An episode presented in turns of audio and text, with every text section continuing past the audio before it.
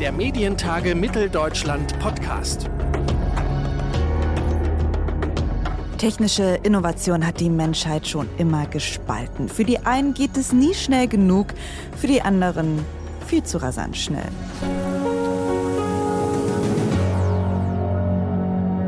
Und damit herzlich willkommen zum Medientage Mitteldeutschland Podcast. Mein Name ist Theresa Nehm und wir sprechen heute über einen möglichen Problemlöser im Internet, nämlich über Blockchain und das Web 3.0. Aber wie soll es eigentlich Probleme lösen?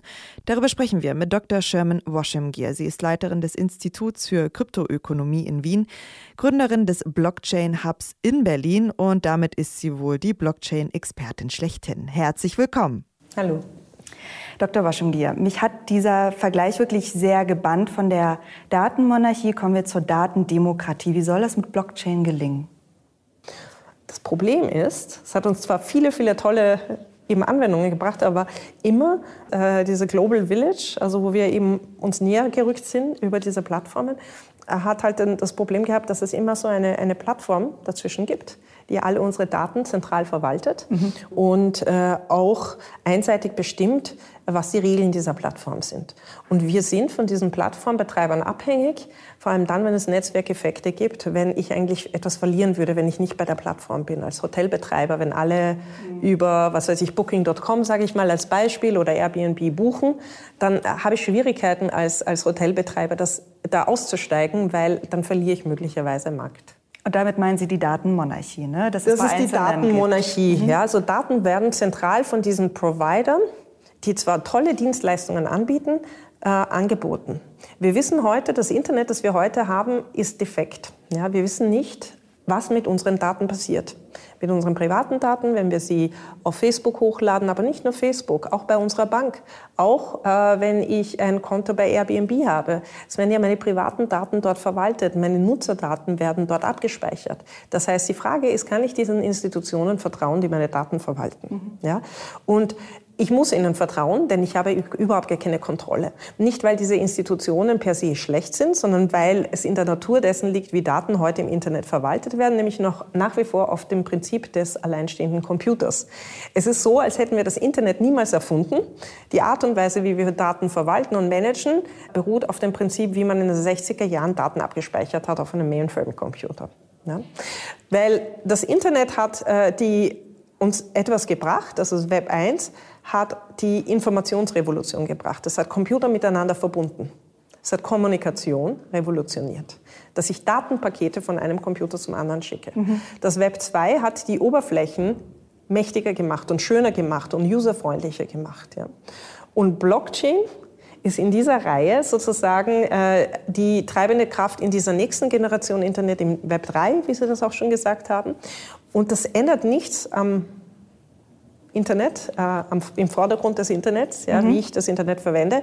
Es ändert die Datenstrukturen im Hintergrund. Daten werden oft in einem Blockchain-Netzwerk dezentral verwaltet von, ein, von Tausenden von Rechnern, die gemeinschaftlich den Datensatz verwalten und dafür sorgen, dass äh, sich alle zehn Minuten darüber einig werden, welche Daten richtig sind und welche falsch sind. Wie sorge ich dafür? Äh, die Blockchain ist eigentlich ein universeller Datensatz, der auf jedem Rechner abgespeichert ist dem, im Netzwerk und gemeinschaftlich von diesem Rechnernetzwerk verwaltet wird. Und wie sorge ich denn dafür, dass in einem Rechnernetzwerk von Computern, die von, von Akteuren, die sich nicht kennen und nicht vertrauen, mhm. wie sorge ich dafür, dass sich alle an die Spielregeln halten, nämlich die Spielregeln, die im Blockchain-Protokoll definiert sind. Wer darf wann Transaktionen verifizieren und das ist in einem Protokoll äh, bestimmt. Aber wie sorge ich denn dafür, dass jemand nicht schummelt?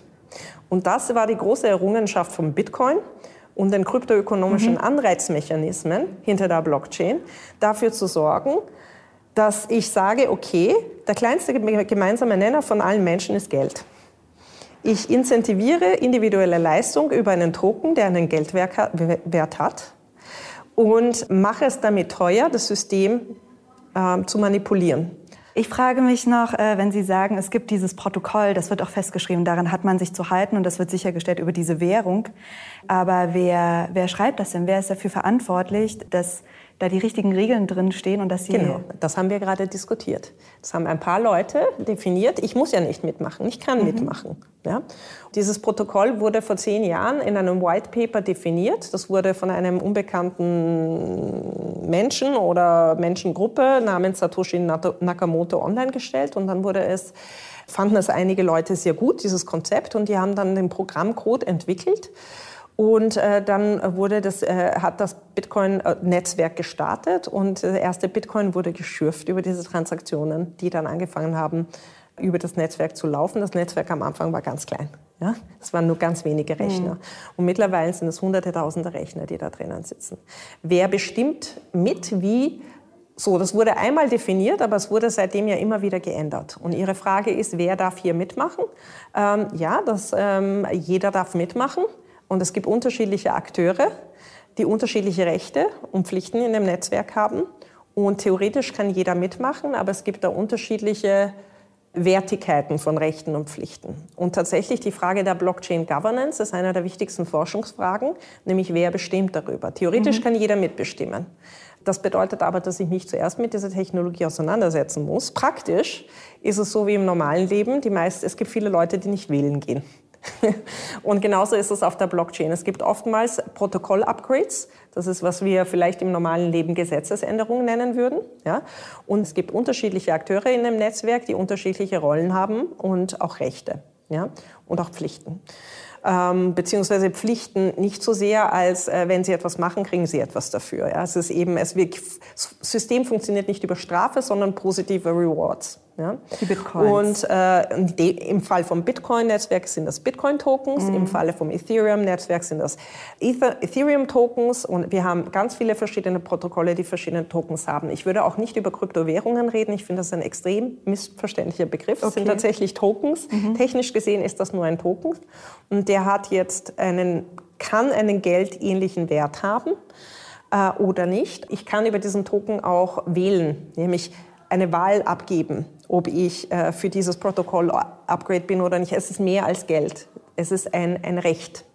Aber dann lassen Sie uns gern auf die Anwendung noch mal eingehen äh, für, ich sage jetzt mal, den Autonormalverbraucher, wo man eben diese Blockchain vielleicht anwenden kann, wo man vielleicht einen Einstieg finden kann, auch, um es vielleicht auch besser zu verstehen. Ja, jeder versteht soziale Netzwerke. Gehen Sie auf steemit.com. Das ist ein soziales Netzwerk auf der Blockchain. Sie können sich registrieren und Sie können mit, jedem, mit jeder Aktion auf Steemit können Sie Steemit-Tokens verdienen. Im Gegensatz zu Facebook, wo Sie Aktionen setzen und Facebook verdient an allem, was Sie machen, nämlich Ihre persönlichen Datensätze und Werbeleistungen können Sie auf steemit.com mit einem Token verdienen und die Daten gehören niemandem, die werden gemeinschaftlich verwaltet.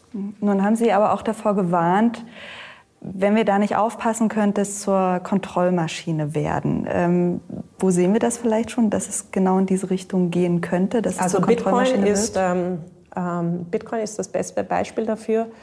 Es nämlich ein, äh, die Leute glauben, Bitcoin ist anonym. Das stimmt überhaupt nicht. Das ist eine völlige Fehlinformation, die über die Medien transportiert wird. Bitcoin ist pseudonym. Das heißt, man kann ein Bitcoin-Konto sozusagen, ein Bitcoin-Wallet anlegen mit einer Bitcoin-Adresse und dann äh, mit Bitcoins zahlen. Aber ähm, es ist sehr, sehr schwer. Also alle Daten, die im, übers Bitcoin-Netzwerk laufen, sind öffentlich. Das heißt, jeder kann jetzt Big Data auf der Bitcoin-Blockchain machen. Ja? Nur wissen die meisten Leute nicht, weil es ja anonymisiert ist oder pseudonymisiert ist, wer hinter einer Bitcoin-Adresse steht. Also mhm. ich, ich bin auf der Bitcoin-Blockchain nicht mit meinen persönlichen Daten, sondern mit, nur mit meiner Adresse. Ja? Die Adresse identifiziert mich noch nicht, aber es gibt ja verschiedene Datensätze. Wenn ich jemals mit Bitcoin an einem öffentlichen Ort gezahlt habe und der hat Kameras, dann kann man mich identifizieren. Oder wenn ich im Online-Shop gezahlt habe und meine Adresse angegeben habe, dann kann man mich identifizieren. Das heißt, Bitcoin ist nicht anonym. Alle Daten sind allen zugänglich und es kann jeder Big Data machen.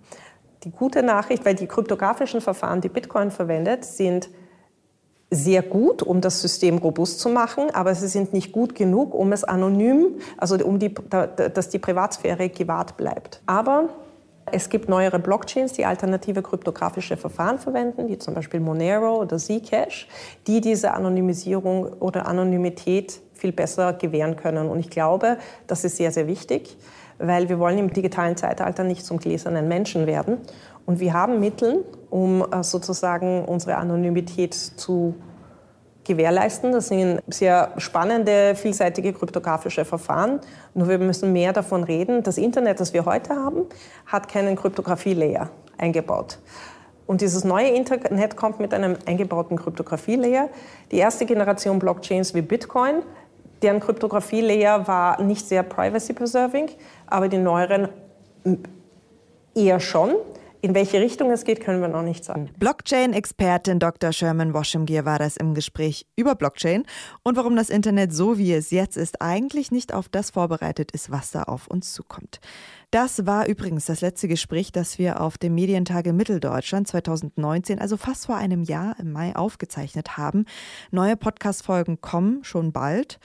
Und äh, wenn Sie auf dem Laufenden bleiben wollen, dann abonnieren Sie uns doch, denn äh, für die Medientage Mitteldeutschland haben wir schon reichlich Zusagen von Thilo Jung, zum Beispiel von Tom Buro, von Thomas Bellut, von Konstanze Kurz, von Ulrike Simon oder auch Ulrike Teschke. Und auch da werden wir wieder viele Interviews für Sie führen. Alle aktuellen Informationen gibt es übrigens auf medientage-mitteldeutschland.de. Dort können Sie auch den Newsletter abonnieren, um keine Infos mehr zu verpassen. Ich bin Theresa Nehm. Ich sage danke fürs Klicken und Hören. Der Medientage Mitteldeutschland Podcast.